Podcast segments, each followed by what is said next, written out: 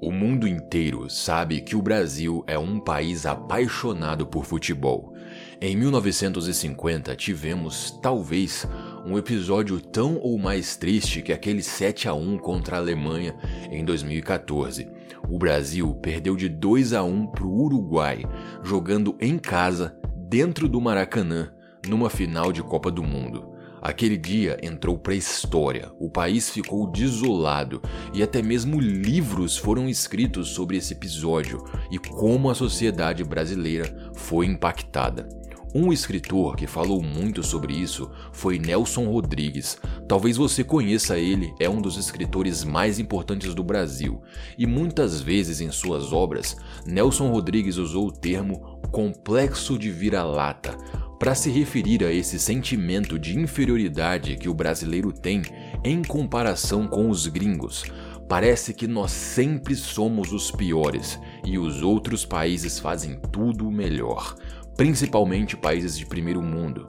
No próprio futebol, por exemplo, muito se fala do futebol europeu, de como jogam melhor, são mais organizados, de como têm mais táticas e estratégias mesmo que nós sejamos o país com mais títulos em Copa do Mundo, eles é que são os melhores. E aí que está o complexo de vira-lata. Nós somos pobres, azarados, sem educação, um povo de mau gosto. O Brasil é um péssimo país e os países de primeiro mundo são verdadeiros paraísos com pessoas perfeitas. E isso não acontece só no futebol. O próprio Nelson Rodrigues uma vez disse: Por complexo de vira-lata, eu entendo a inferioridade em que o brasileiro se coloca voluntariamente em face do resto do mundo. O brasileiro é um narciso às avessas que cospe na própria imagem. Eis a verdade: não encontramos pretextos pessoais ou históricos para a autoestima. O que ele quis dizer com essas frases, em resumo, é que o brasileiro sempre se sente inferior e incapaz quando se compara com o resto do mundo. Nós mesmos nos sabotamos, cuspimos na nossa imagem. O brasileiro não encontra motivos para sentir orgulho. E será que isso está certo? Senhoras e senhores, agora que já entendemos o que é o complexo de vira-lata, vamos mapear o assunto e eu vou começar falando de mim mesmo. Eu já fui um completo vira-lata. Eu não tinha motivo nenhum, nenhum mesmo, para gostar do Brasil. Nossa política é nojenta. Eu não gosto de calor e até o clima do país me incomodava. Ouvindo sertanejo universitário, funk, forró, eu achava que nossa arte também era desprezível. Entre uma série de outras coisas, eu literalmente não tinha um motivo para gostar desse país. A palavra patriota não existia no meu vocabulário e eu achava que essa coisa era até mesmo uma piada no Brasil. Isso de ser ser patriota. E talvez o que mais me incomodava era o tal jeitinho brasileiro. Meio que aqui é bonito ser malandro, é venerável uma pessoa se dar bem em cima da outra. O cara que faz isso é esperto e o outro é bobo.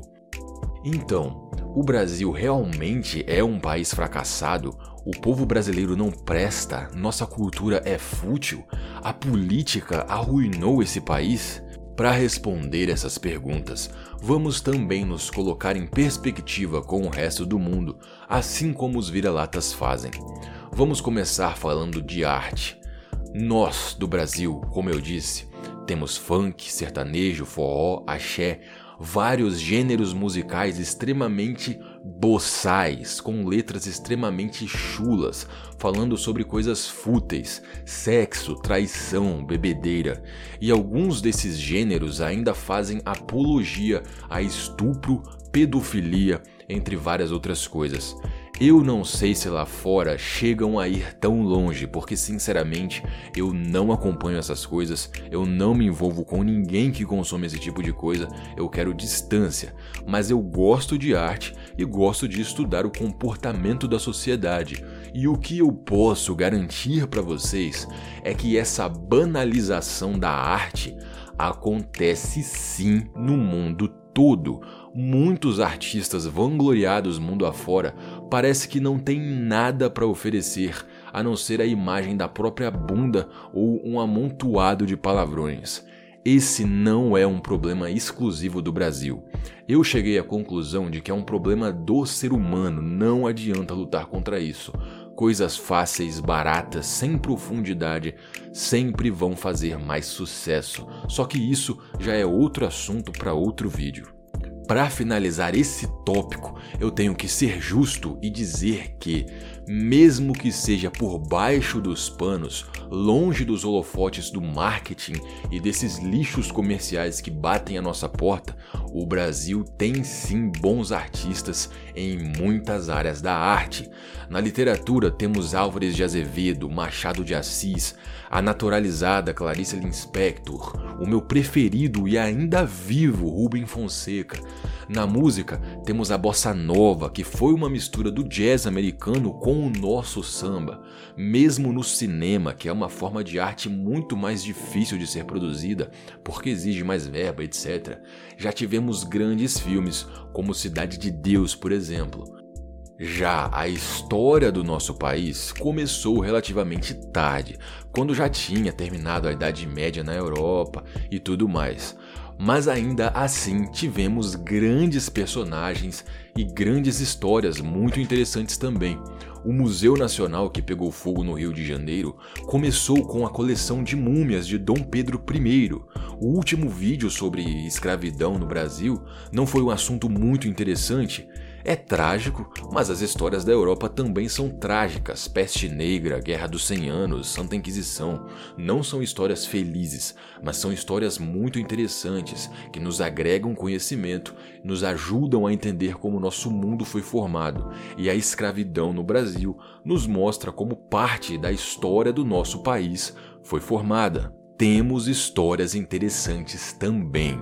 O problema do Brasil não está no lugar, não está na política como muitos imaginam, eu já explico porquê. Não está no clima, está no próprio brasileiro, está nesse complexo de vira-lata. O problema é acharmos que somos um povo fracassado e agirmos como se fôssemos mesmo. Hoje em dia, eu já não me considero mais um vira-lata. Eu consegui enxergar o potencial do nosso país, mas uma opinião minha não mudou. Pelo contrário, ficou ainda mais forte. Essa coisa de jeitinho brasileiro é um câncer na nossa pátria. Nós reclamamos muito dos políticos que estão lá no topo, na copa da árvore, na parte mais alta, mas nós, cidadãos, somos as raízes que mantêm toda essa árvore de pé. Ninguém nasce político, mas todos nós nascemos brasileiros e é o brasileiro que é corrupto. No Brasil, é heróico um marido contar para os amigos que falou para a esposa que ia jogar bola, mas foi para um puteiro. No Brasil, movimentos feministas, movimentos negros, movimentos LGBT estão completamente distorcidos. Parece que não querem igualdade e sim vingança. Da mesma forma que toneladas de pessoas que são racistas, machistas e homofóbicas se escondem atrás de um político, justificam esses preconceitos nojentos com alguma religião. Todo mundo quer se dar bem, todo mundo quer se opor em cima do outro. Você que reclama de político, mas não devolve o troco a mais que você recebe. Você que compra atestado falso para entregar na empresa. Você que é dono de empresa e não pensa no bem dos seus funcionários. Você que acha uma carteira e tira o dinheiro, deixando só os documentos. Você que acha um celular na rua e não devolve. Você que trai o teu marido a tua esposa, você que tira algo de alguém sem que essa pessoa possa se defender, seja lá o que for, você é corrupto. E você só não está roubando tanto quanto os políticos que fazem isso porque você não está no cargo deles. Toda construção começa da base. Nenhuma casa começa a ser construída pelo teto.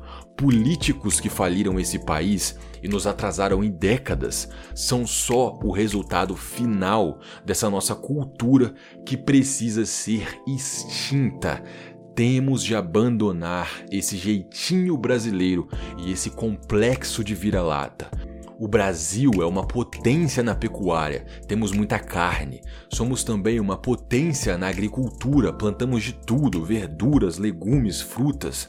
Já tínhamos muito petróleo e com a descoberta do pré-sal, agora somos também uma potência petrolífica.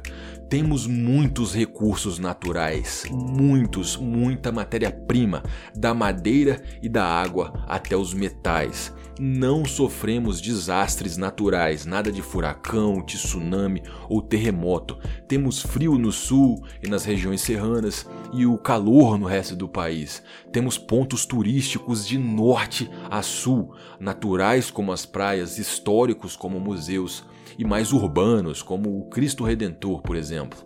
Ou seja, nós temos de tudo, senhoras e senhores, temos tudo para sermos o melhor país do mundo.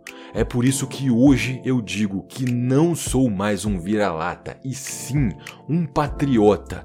Não, eu ainda não gosto de muita coisa no Brasil, mas ficar chorando, lamentando e reclamando não vai mudar nada. Cada um de nós tem que fazer a sua parte e eu estou tentando fazer a minha.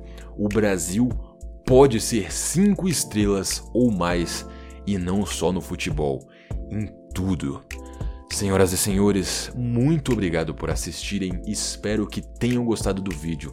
E pela primeira vez em quase 3 anos de canal, eu vou pedir uma coisa. Se você gostou desse vídeo, manda pro teu amigo, manda para aquele grupo no WhatsApp que você tem. Essa é uma forma de você me ajudar muito e eu realmente acho que esse vídeo aqui merece ser compartilhado. Enfim, é isso. Mais uma vez, obrigado. Espero ver vocês aqui no próximo vídeo. Valeu, fui.